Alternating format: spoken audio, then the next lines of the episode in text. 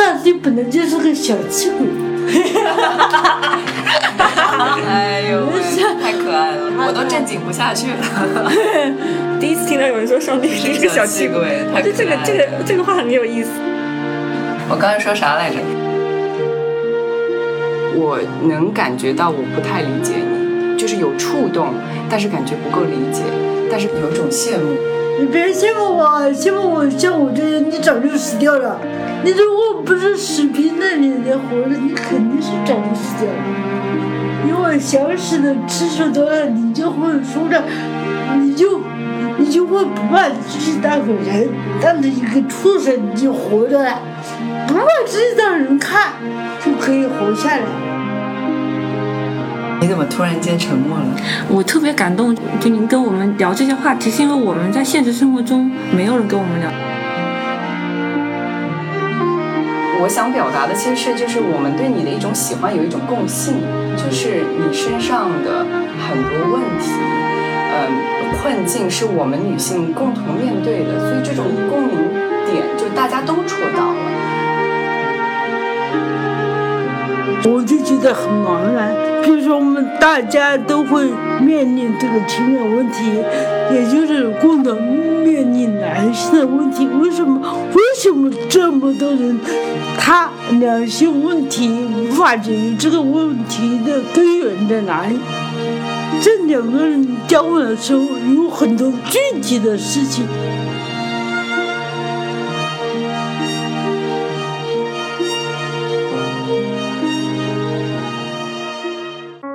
我是妍妍，我们中读最近在探索人物访谈的一些新的形式。今天这档和余秀华的对谈节目会有两个编辑出身，一个是我，一个是韩牙，来过来说话。我会笑场去，好紧张，不紧张啊。好的，好的，好的，来了啊。Hello，大家好，我是韩雅，我喜欢读诗，我也喜欢余秀华，所以很高兴这一次能来参加这个对谈节目。呃，不知道你们了不了解余秀华？她说话的方式，如果纯从音频角度来说，不是那么容易理解。但是我们其实，在跟她面对面的交流的时候，真的是没有任何障碍，聊得也很尽兴，就好几次基本上笑的都四仰八叉的。对，特别有趣，她这个人。所以，嗯，如果你实在是从音频的收听方式上面不是那么容易理解，我们也准备了文稿可以对着看。所以，如果你能坚持全部听完的话，还挺长的哈。嗯，你能感受到他是一个特别特别鲜活的人，就跟平时看的微博上那个怼天怼地，真的是一模一样。嗯。好啦，那前情提要就到此结束。希望你们会喜欢这期节目。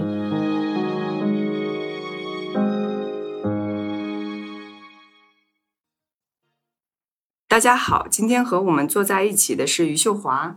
嗯，她这次来北京是为了新书的宣传。余秀华老师跟大家打个招呼呗。大家好，我是余秋华。其实这次我还特地想把“老师”这两个字咽咽回去，就是我看你有一本书叫《无端欢喜》，里面就是谈到这种大家对于这种字词的错误使用吧。所以我不知道你是不是也已经习惯别人叫你老师。我现在很习惯了，而且还比较享受。享受 享受。那那行，那我还是叫你余老师。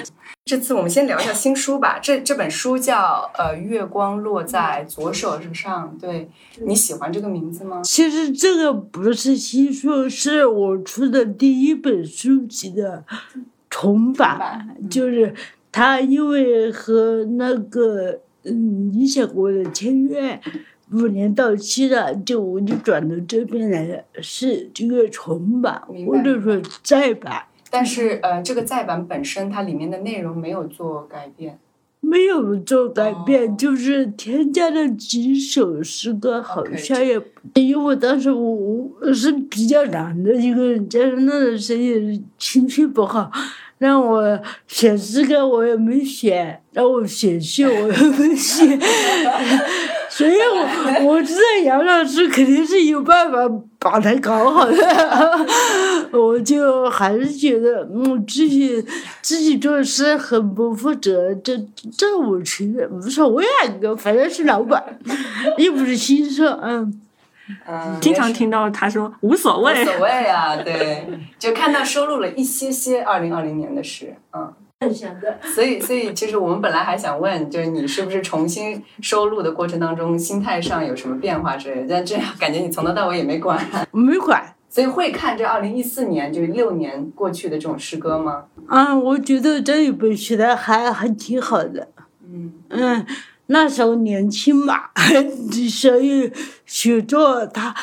那几年是非常集中的写作，所以他精力和精神和这个思考的方向都非常集中，所以我觉得《月光》和《洋洋画画》的两本诗集写的相相对好一点。嗯，我们这次为了这嗯这个访谈，其实确确实实每天都在聊你，就是每天吃饭啊都在聊你。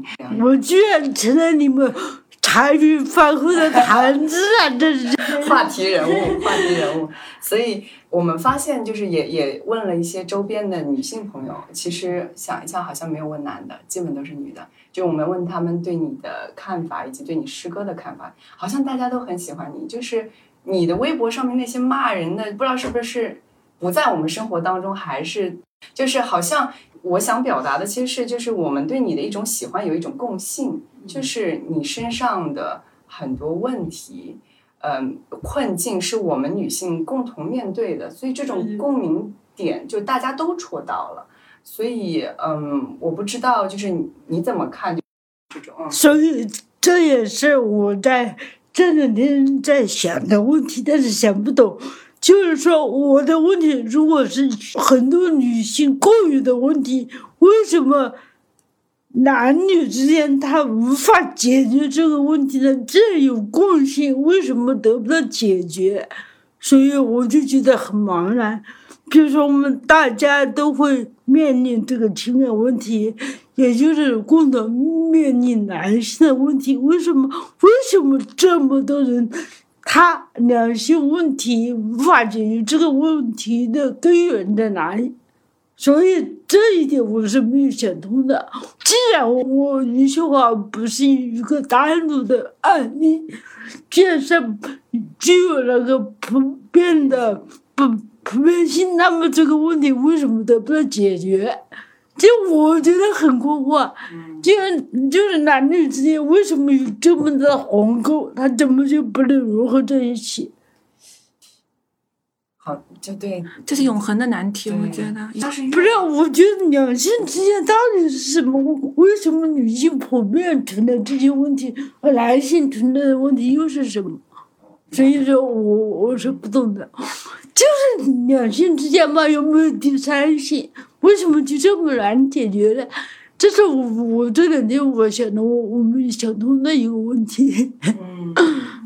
我想补充问一句啊，您是说那个问题是包括，比方说，嗯，不能够很亲密的去理解，相互就是就是很多像我说的深爱不得，然后很多女性都会面临的这这个问题。那么他们为什么他们的条件肯定比我好？为什么他们会和我面临同样的问题？这个问题的基本点在哪里？这个没想通。对对，这是一方面啊，这个有点怎么说，过于复杂。我觉得这是上帝安排的一个陷阱。真的有可能是，就让我们互相折磨对方。嗯，这肯定是上帝安排的一个。除此之外，其实我们共同讲到喜欢你的点，肯定是你怼天怼地怼各种人的，就是直截了当。我从来不骂人的。不骂人我骂的都不是人的。好，说得好，说的好，说的好。我觉得一般的人，你不惹我，我我都不认识你。像像像微博里那那么多人，我都不认识，我我也不会无缘无故的带着一个人去骂。很多人看起来他是善意的提醒，但是你只要我是太敏感，我就觉得你根本不善意。第一，带着挑衅；第二，你是俯视我的视角。你凭什么不说？我这这我肯定带回去。什么善意的提醒他放屁，老子还需要你善意的提醒给他这死一边去。我这样想的，你没有资格，没有善意提醒我的资格和资质，我就这么觉得。你算老几啊？好，就是，然后我们其实是为了了解你的近况，所以就看了最近发布的那个玄敏的那个出圈的视频。然后当时你的状态肯定是喝酒啊，状态也不是很好。当时真的很不好，非常不好。我因为怎么说，就是我不对这个人产生爱情的时候，我真的是个好朋友。那一产生爱情了，那妈的就就完蛋了，所有关系都破坏。你有破坏欲是吗是吗？不是破坏欲，就是感情总是很强烈的时候，他他完全是我做不到细水长流，我觉得太他妈折磨人了。像那个娟妮和和那个林徽因，你怎么知道两个人没没上过床啊？那你那基本上不可能嘛，是骗鬼啊！反正我是不信的。所以就是你刚刚也有提到，就是你如果爱上一个人，你的感情就是几乎是不会有所保留，是很浓烈的。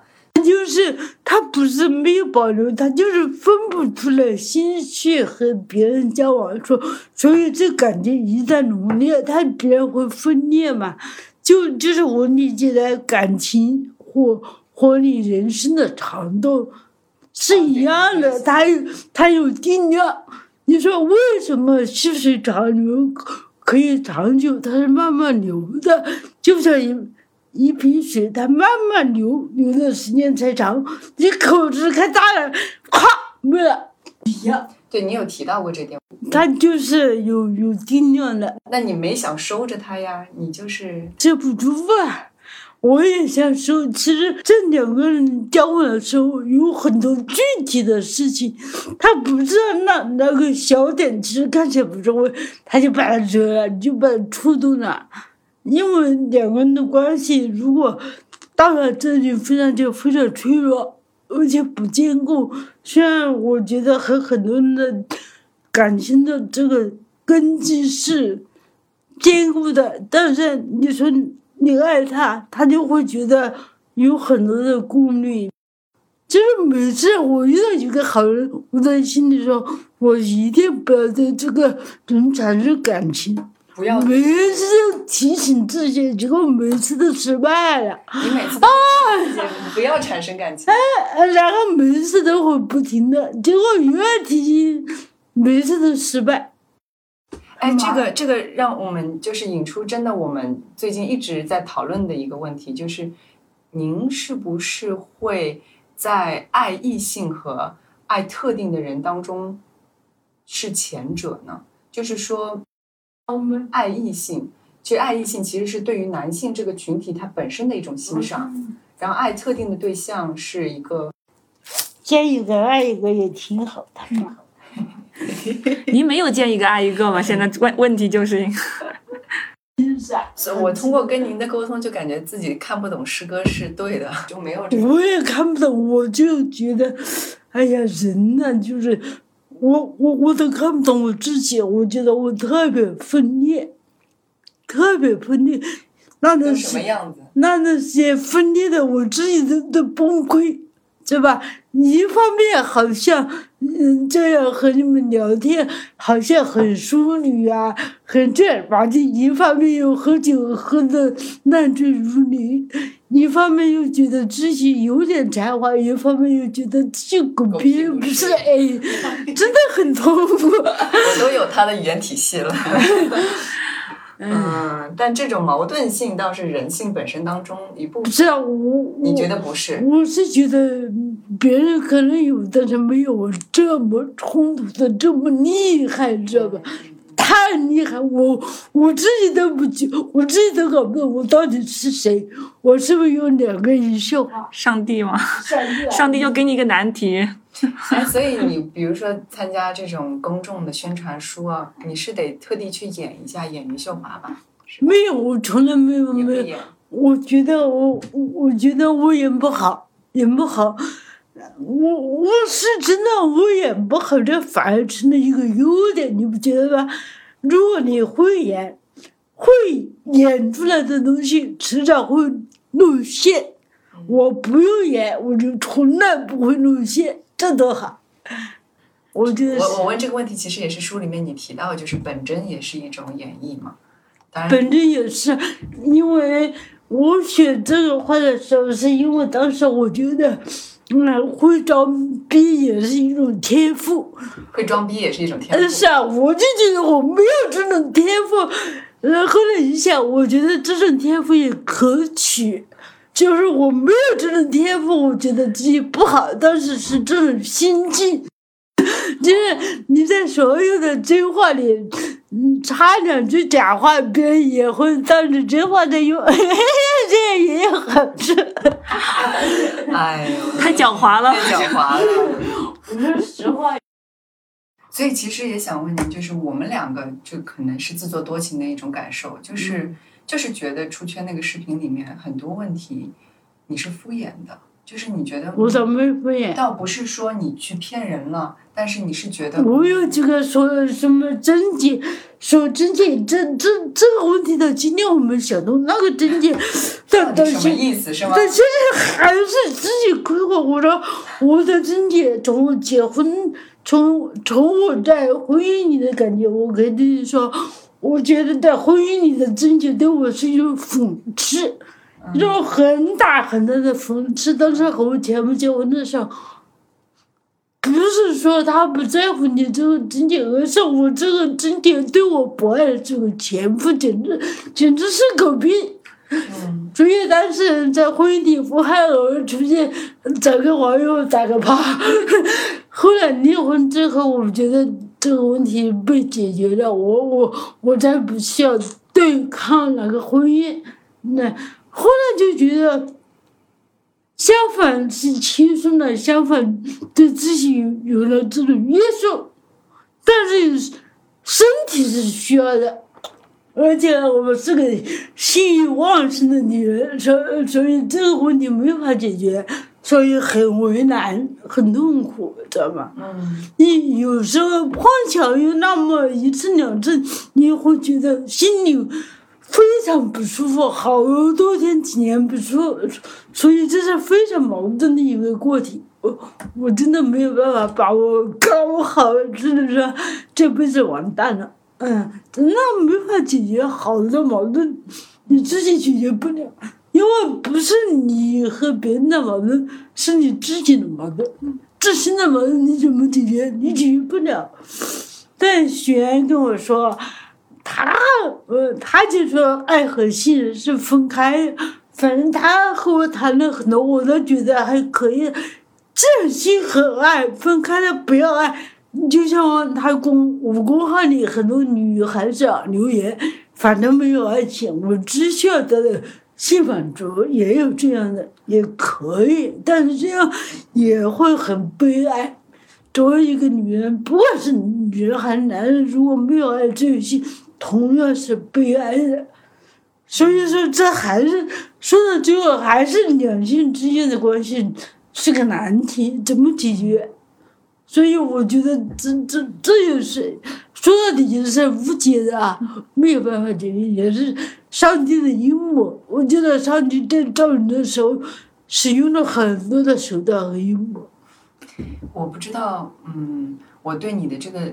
嗯，概括对不对？他和另外一个同事其实都不认同我，就是你好像是通过爱或者是爱情来证明自己存在，就是它是一种存在的方式，你认同吗？是，我觉得他这个说法是对的，因为开始那几年，我就其实我就是在跟自己较劲，我要非要找一个人。来证明我这个身体对爱情是没有阻碍的，结果是打来自己的耳光，证明不了。就是你这个身体。你是说离婚之后吗？从这个和婚姻没有关系，和婚姻没有关系，我就揪着一个筋吧，嗯，就是要证明。嗯。爱情是爱情的本身和身体没有关系，结果是，结果和身体有很大的关系啊，是吗？就这样，没办法。嗯，所以我的理解，他们为什么这么在乎这个身体？妈的，脑子老掉的那些屁男人长得也不咋地呀，可是还长得也不好看，那么在乎在乎身体干嘛？真是有病哦！来来，韩阳，我就感觉好像是前面您在婚姻里的时候是跟婚姻跟很多无在那对抗，在婚姻里面想做一些对抗，包括你自己感觉是一种讽刺啊，各方面。嗯，然后对离婚之后，是不是就是对跟对自己的对抗，或者很多去思考，其实是更痛苦的、更无解的。对你没有一个对象了没，有对象，没有对象，其实你这个说法我也想过。虽然婚姻是外界的，它毕竟是两个人，然后你把这两个人的关系解决以后，所有的矛盾就回到你自己的身体，哦它是加重的，它不是扩散的，它是往后缩、往后浓缩啊，会有这个。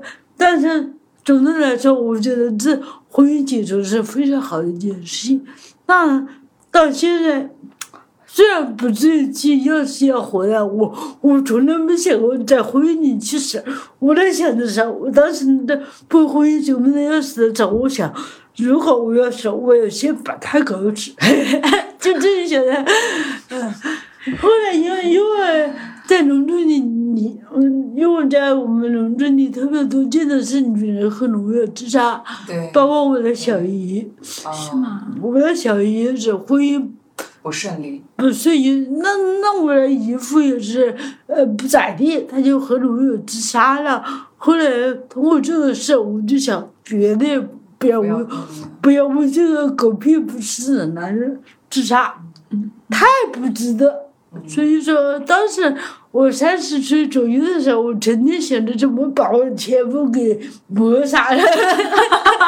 这这可以播出去吗？反正纪录片也有提了，要干掉他，干掉他。干掉。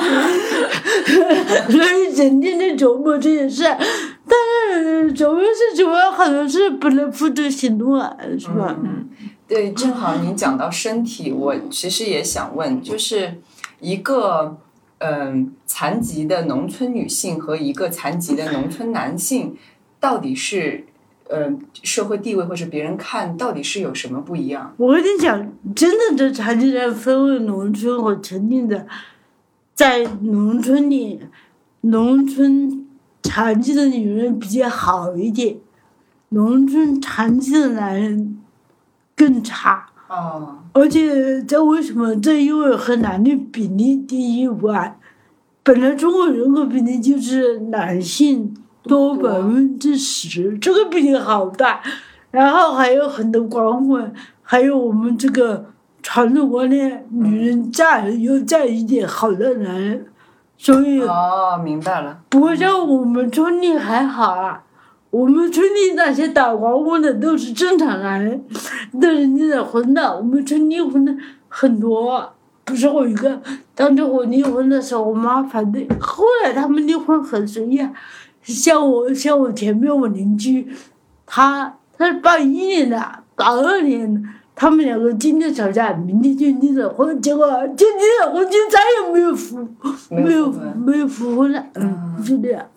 啊，所以其实那这么看的话，您刚刚讲到就是自己身体的，嗯，自己想试一试卯足一一股劲，但是不被接受。我我以为的是，这个是其实是跟农村这个地域环境，你的身体的某种，嗯，这是我个人的你个人的对吗？可是我，其实我许多的想法，嗯，在农村里，在我小姨看来，她就觉得你是个奇奇怪怪的想法，他不能理解。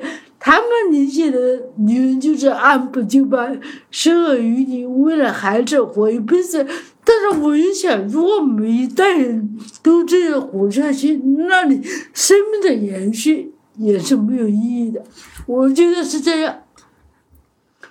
他们他们他们觉得延续生孩子为孩子的成长为孩子服务是一种美德，但是我不觉得。哎，我其实所以他们特别不理解。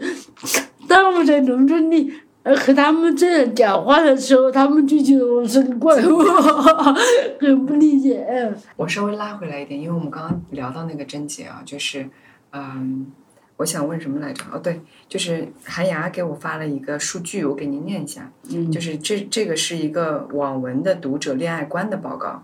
呃，网文就是那些就是网络小说嘛，然后百分之七十六的读者是九五后，百分之六十五的读者要求男女的主主角都要双结，结就是贞洁的洁。对，然后零零后向往的爱情就是从一而终，一生只爱一个人。他们对于贞洁这个复杂而暧昧的东西如此的捍卫，其实我们当时看到这个数据也很惊讶。不对，他这个数数据是错误的。嗯，是真的。我跟你讲，零零后现在多大？二十，零零后现在二十是还没有谈恋爱或者刚刚谈恋爱的时候，刚刚谈恋爱的初初恋或者第二次恋爱，他肯定希望的是纯友而终。这个话要等他三十岁再说。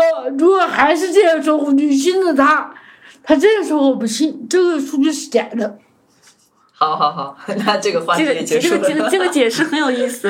本来 就是就人生阶段是吧？人生阶段，就是你每次爱一个人的时候，你都希望重新合作；包括你再爱一个人的时候，你还是希望重新合作，那不是放屁？我觉得这个数据不对。哎，那回头看你你你你刚刚说就是当时在视频里面自己也不知道怎么就说了“贞洁”这个词儿。那但是我在书里面看到很多次你都会提到散文哈，里面提到忠贞，其实是提到的，所以就是也不是说我们对这个贞洁的理解有什么误解吧，对吗？没有，没有误解。所以我觉得我还挺矛盾的。我因为我现在我也想忠贞，我不知道对谁忠贞，对自己忠贞。你说如果对对自己忠贞，你难道禁欲吗？禁欲就是对自己的忠贞。我要对我的身体、对我的灵魂忠贞，难难道就不去和别人睡觉吗？所以这个问题也是他怎么解释都通，怎么解释也都不通。也是个难题，是吧？嗯，你怎么突然间沉默了？我特别感动，就就就您跟我们聊这些话题，是因为我们在现实生活中没有人跟我们聊这个话题，这是一个让我很感动的一个点。就是当然不是不限于说您跟我们聊，包括您在视频里，因因为你因为我觉得很多人觉得聊这个话是一种禁忌，对我觉得不是啊。说来说去就是一个新的关系，对他为什么不能摆上来聊？相反，隐藏的东西，隐藏多了，他问题会越多。对就像我们体制，他们的隐藏的越多，他问题会越多。开诚布公才能解决这个问题，包括这个信。嗯，其实其实也是微博上您容易招骂这个一可能一部分原因一部分。原因，你打破了他们的禁我这个微博上还好吧？还行还行。还行，嗯，我我因为我有时候觉得骂多了要往回收一下，再发几首诗啊，发几首水折的，缓和一下是吧？缓和一下，也是因为，比如真的心，真的是我心情平复了一点，我就不惹他们。嗯嗯嗯，碰到我心情不好或者哪里有事，逮着谁是谁，不管你是什么名的什什么，我不认的，我不认这些。嗯，是平民还是还是明星，对我来说一样的，没有感觉。包括这个我喜欢的李健，他如果不惹我，惹我就试试看。你也骂他。我希望他不要惹您，我因为我挺喜欢他的。他不会惹我，他我喜欢的人都是有素质的人，好吧？嗯，嗯，是，也是，因为我也很喜欢他。我特别觉得你很调皮，你说李健、董健、王健其实都一样。都一样，都一样嗯嗯嗯。其实他就是，我就觉得他对你的理解在我之上哈、就是他有说，就是看到李健你就知道，这只是一个你只是需要一个人名而已。但是，嗯，这怎么说起来，怎么突然想跟你见写，是因为，就是我这第一本书的时候，你也推荐过我的书，啊就是这点联系嗯产生的。我想你也读过我的嗯诗，嗯嗯，其实我也没想着说在微博吃什么热度，我有时候就是一种很调皮的心理，搞怪的心理，搞笑的心理。有的人他们说好像你有点炒作，但是我从来不觉得我在炒作，我就是好玩嘛，嗯，就是好玩。哎，这个也是另外一个同事，因为采访过范简，他有提到说，就范简对你有一个那句话什么，他他说你好像是十九八呃十八九岁的时候，那个爱情开放了，中中间因为经历一段不美好的婚姻，然后他被你被冻住了，所以你现在的年龄看上去是是四十五岁，但其实你只是把原来的那个感情就是挪到了现在这个年龄而已。所以这这有问题，包括我喜欢的很多男人不是一个啊，他们都把我当小孩子，对不对？但是小孩子他们喜欢你的天真和纯洁，但是面对事实的时候，我处理的问题的方式，他们会觉得受不了，嗯，这就是矛盾的根源呐。你很了解自己，是啊，你很了解自己和了解但是改变不了，我不知道怎么去改变不了。再往回拉一下，因为之前聊我聊贞洁，然后还想聊你对于就是爱情或者是关系对于你自己本身存在的一种证明，然后这个就肯定避不开你有可能不认同的那个女权那个词汇，就是你你自己也公开就说，就我还存就处于。就普通人和残疾人当中挣扎，我根本就上升不到这个层面。但是绕不开这个话题，我们想跟你聊，就是嗯，想问的，你要不你来吧？嗯，我我我不知道我的理解对不对，我觉得秀华您是，嗯，就是别跟我谈什么女权不女权或什么的，嗯、我做的就是我想做的事情，然后我也关注很多女性的命运，我表达了我自己的一些问题、困境、思考，可能我也顺带也表达了一些别人的，因为我在您的散文里面也读到，包括您对你妈妈的思考啊，她去世之后，还有您对您奶奶的一些。回忆的一些文字，其实你一直在关心嘛，就有一种现象，就是很多人他是女性天生的女性主义者，但他不会说我是，可是我做的其实很多事情就是这些事情，我不知道您有没有这种感觉？因为从刚才的我也从刚才我们说的这个男嗯的两性关系无法解决的这个现象，其实也可以说是女权，但是我觉得我真的上升不到。这个女权，可能她我我是没有了解过，她可能包括的不仅是女性在社会中的权利，还包括利益，是吧？还包括受低等等这些东西，所以这还是两性关系的处理的方式和需要解决的问题。但是你如果说用“女权”这个词，它就把男女分开了，倒没有，就是把两个性别分开化了，就好像成了两个国度。我觉得对立的性别，这个不可取，因为两两性关系本来是随时融合的。你说女权，它好像就产生了一种对立，就和男性对立的关系，这这个我是不认可的，所以我一直反对这个成语是。如果说两性关系用女性搞成一种对立，那么这个问题会更加严重，嗯嗯更加没有办法解决。嗯是，我是这样想的。但是在你的就是所有事情囊括在一起这个价值体系里面，你会觉得两性关系或者是处于一种有爱的关系是非常非常重要的，对吗？嗯，我觉得爱，嗯，爱在这里谈这个词，我都觉得它是一种宽泛的，呃嗯，不仅是爱情的意思，嗯。包括很多人说我对这个事情的爱，对自然的爱，嗯。对这个很多东西的爱嗯。都涵盖在里面，它包括包括的是一种大爱，而且是一种复杂的大爱，所以怎么突然间官话了呢？没有，我是啊，我我不觉得光坏啊，我我是能感觉。到一点点，因为他的，因为我看到你写自然的那些，他诗里面写的很多意象，我是觉得就是你是有爱在里面的。你写那个，麦田，对对，因为因为我写东西，我是觉得人呐、和天地的万事万物，嗯，和天地自己的每一个变化都是联系在一起的，都可以在任何东西上，嗯，找到你自己的一个形象，哎那我或者说一个分身，我觉得是可以找到的。明白，嗯只是说我也是顺着前面聊的，就是你在关系当中的这种，呃，过于浓烈。那我在想，你这个浓烈本身是可以分散到对于自然、对于其他的物的这个本其。实有时候就沾了牛角尖嘛，就嗯分散不出去。嗯，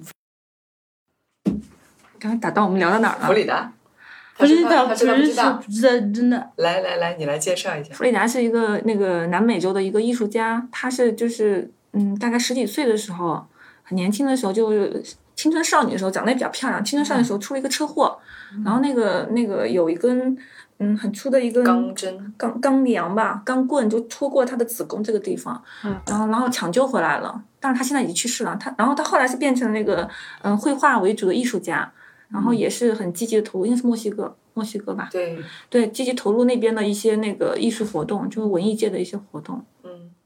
他的痛点就是他也有一些爱情或者一些感情的一些问题，但他最大的痛点是不能生育，因为那个钢棍就粗过了他的子宫，就他的一个嗯我们提到他，其实也是想说，就是，嗯，就他也是历经磨难，然后他就是用自己相当于转移注意力的方式，然后把自己的才华在绘画的这个领域展现出来。但是他的他的作品，包括很多都是也是女性相关的，他表达他自他画他自己的脸，我觉得他就跟写您写您自己的诗是一样的，对，但是不同的语言啊，他是绘画的语言，他眉毛是连在一起，特别有意思。嗯，你说眉毛连在一起的，我倒有点印象。有吧？啊我觉得您肯定见过说不。准，就是你说眉毛连着你写这个东西，我好像真的见过哎，嗯，见过。所以其实我们提其实，我跟你讲，如果他的指纹没有被吃破的话，他能不能得到爱情？所以这个东西没有假设，没有假设没有，假对设。就他他一辈子的一个母题，就是可能一种对女性的关照和她不能生育的一个痛苦，就会都在一不能起生。育有什么好痛苦的？哎，我就是跟他聊，我就说，嗯，余秀华老师肯定没有生育这个痛苦，就是每个女性痛苦都不一样痛，但是我发现每个女性都在痛苦。但是你的嗯痛点，我们刚刚我说痛点好像不太合适，你的痛苦好像就是还是跟身体是能连在一起的。是，那是你的一起。但是我想的话，如果身体是好的话，他可能面对的是另外的痛苦，那可能是这样。我觉得人的困境啊，也是不断出现的，就是，嗯，当你，当你，见过吗？你也见这个应该是见过的，嗯，他挺有名的。嗯，他画各种画都是，其实都是他自己，因为他眉毛是一个很重要的特征，很浓。他本来就本人就长得大概这个样子，啊，他穿的很浓烈的衣服，颜色都特别。他结婚了。他后来结婚了，他后来结婚了。嗯，你看，我就不明白，这些女人都结婚了，凭什么我结不到婚哈？你呃，凭什么？凭什么我没有人，没有人和我在一起？他们都有，就是我看了视频上很多的残疾女孩，比我残疾的更厉害的人，可能爱吗？嗯对，可能是我，可能是我这个心绪太复杂，不简单。就他们很简单化，把生活简单化就好搞。但是这些痛苦本身也是创作的源泉嘛，对吗？所以就是你对这种痛苦也并不是完全的对抗，你是挺对痛苦有一些吸引力吧，本身。哎呀，嗯，像我就是痛苦，它是分分程度的。你你痛的要死了，你都想死了，但那还想死个屁，这个去死啊！那有时候是我觉得这么多年，我一直觉得可以，呃，一个人纯自己可以活一辈子啊，心中有个挂念的人就足够。但是后来发现自己打打破了这个。啊，也自己觉得自己他妈的不是个东西，没办法。你有没有女诗人？其实是想借此机会让你推荐一些你欣赏的女诗。女诗诗对对，其实我们中国就是和我一起在这个阶段的女士有很多学得好的，但是更多的是学得不好的。比方说哪些 你是欣赏的？现在还有男男男男就南京的男，还有男男女女相，还有那些小虾米，基本上和我差不多。但是，既然我选的和他们差不多，我就没有必要去看他们嗯了。嗯你刚刚说男男和雨巷是吗？嗯，女相学的就是，我好像喜欢的诗人的诗歌都比较硬，硬，嗯，不是那种软绵绵的，嗯，可能比较符合我的个性吧，就是单刀直入。像那些女士其实软绵绵的，我就觉就得不喜欢。有点没劲。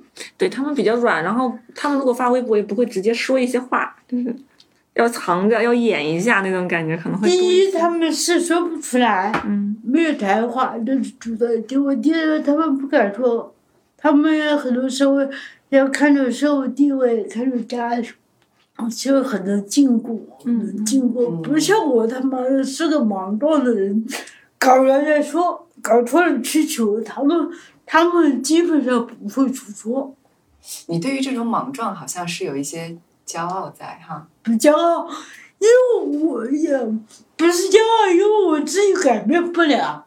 我没有改变的能力。您讲到这个，让让我想起就是那个呃，同事提到的，他在有一次应该是一个诗歌朗诵会上，嗯，就就是听完了整场就是活动，然后他听到你跟边上的一位男诗人那个不记得名字了，然后应该是沟通，然后你他就观察你的脸部表情神态，他就是好风情啊，就是就是，然后他 他给了我一个词，他说是就是余秀华有一种天真的淫荡。就这个词儿，我不知道，我听到我是觉得，嗯，这个词很那是在我的研讨会上吗？面对陈和的时候，哦，可能是有可能。如果你马上能想起来，我相信您估计是这个。我不知道是哪个场合，因为很多时时候我都是这种天真的淫荡。您您接受这个接受这个词了是吗？这个我倒不觉得是贬义词，嗯，不是不是不不认为是个贬贬义词，但是你你认为这个表达精准吗？嗯，我我觉得还行吧，但是我自己说不出来是否真的觉得，有时候也很遭罪。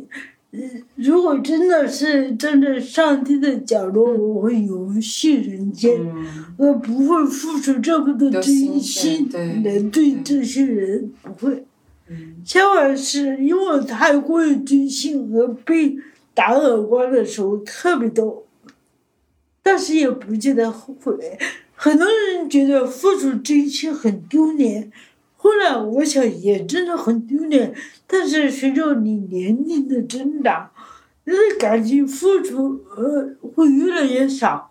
然后你回想起来，你会觉得，不管是你爱别人或者你被爱，真的非常珍贵的，因为他越老，年纪越大，他爱和被爱的机会会更少，所以这都是我是觉得特别珍贵的这这些东西。像那些不会爱的人，觉得自己纯洁放屁，那都是不不纯洁的人，都是纸人。都不是人，哎，挺感慨的，就是太用力了。我觉得，就所以我说，就是太用力了。我我我我虽然好像读不懂你的诗歌，但是我很有种羡慕，那种羡慕就是那种你别羡慕我，羡慕我像我这样，你早就死掉了。真的，好多人，我一想，嗯真的属于我这种这种角度、这种身体、这种状况，可能早就死掉了。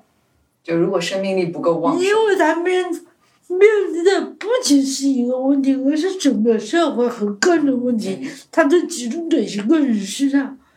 你如果不是死皮赖脸的活着，你肯定是早就死掉了。因为消失的次数多了，你就会不把自己当个人，当成一个畜生，你就活着了。不把自己当人看，就可以活下来。嗯，我是这么干的，不然你这么活，你活不了。很多问题社会的，像我这样，我的问题是特别集中，社会问题、个人问题、诗歌圈和社会的问题、诗歌圈内部的问题，包括微博上的问题，种种，所有的都集中在我身上。我想，在诗歌圈，包括在社会上，没有一个人面对的问题比我多的。你只能把自己当成畜生，你才能活下来，不然这个问题没有办法解决。而且我又这么敏感，是吧？稍微迟钝一点，可能活得就舒服一点。嗯，是这样。但这个矛盾又在于，你要创作诗歌，你要保持敏感。不是保敏感，不是保持的，大姐是天生的。很多东西是天生的，天生的性格，天生的敏感，天生的冲动和莽撞，这都是天生的。如果能改的话，他们每个人都可以变成圣人。相反是很多东西他改不了，所以没有几个人成为圣人。谁他妈的都希望成为圣人，包括那些装逼的人，他们最后都没有成为圣人，因为本性如此，装了不算。但是你也说过，就女诗人好像处于一个什么鄙视链的底端，有有说过这句话吗？什么？女诗人是什么什么的鄙视链的底端？不是，我没说女士，其实女士。哎，特别是漂亮的女士，被追的人可多了。我听说，我也经常看到一些这样的一些。他妈的，又有才华又漂亮，哪个男人不动心呢？不动心的都是渣男，动心的更是渣男。但那样的女诗人好像多多，可是不知道为什么打动不了我们这些普通人哎。我不知道这个这个结论合不合适。反差吧，可能。第一，因为他不敢写；第二，因为他写的不好；第三，因为他的美貌遮蔽了他的才华。可能是美貌和才华兼的人，要不早年父母的去世，要不中年嗯这个老翁的死去，要不没有孩子，甚至面临的是孩子的丧失。他不会完美的，对，就上帝永远就给你，对对，这他是很公平的，因为上天不可能把好东西给一个人，嗯，他也舍不得，上帝本来就是个小气鬼，别他妈的搞一个私家，每个人背一点，他背得住，他分给每个人，让每个人去背啊。就这样一个道理。我第一次听到有人说上帝是个小气鬼，我觉得这个这个这个话很有意思。反正我今天觉得聊的挺尽兴的，就是，就一开始是担心不能同频，就是不在一个频道上去聊。担心什么？我我是个优秀的被采访者，谁采访我都是把它搞好。我觉得还是我说的，一个人的秘密藏不住，不是藏不住。他是一个人的命运是在不停的增长的。我今天把秘密讲完了，明天我说不定又有一个秘密，你怎么知道嘞？所以就是很多人就看这个问题看不透。有什么好藏的，对吧？有什么好藏的？有个破人，最多不过男盗女娼，有什么好藏的？是吧？我觉得您不是可，您太调皮了。真的是就是我小的时候调皮的时候，我们就被很多人压制掉了。就是你不能调皮，你被规训。哎，不是调皮，我们说实话的。今天还是真的聊得很尽兴，谢谢余秀华老师。你还用“老师”这个词语了？好喜欢啊！对，那今天就先这样。余秀华老师也跟大家说个拜拜，拜拜，拜拜。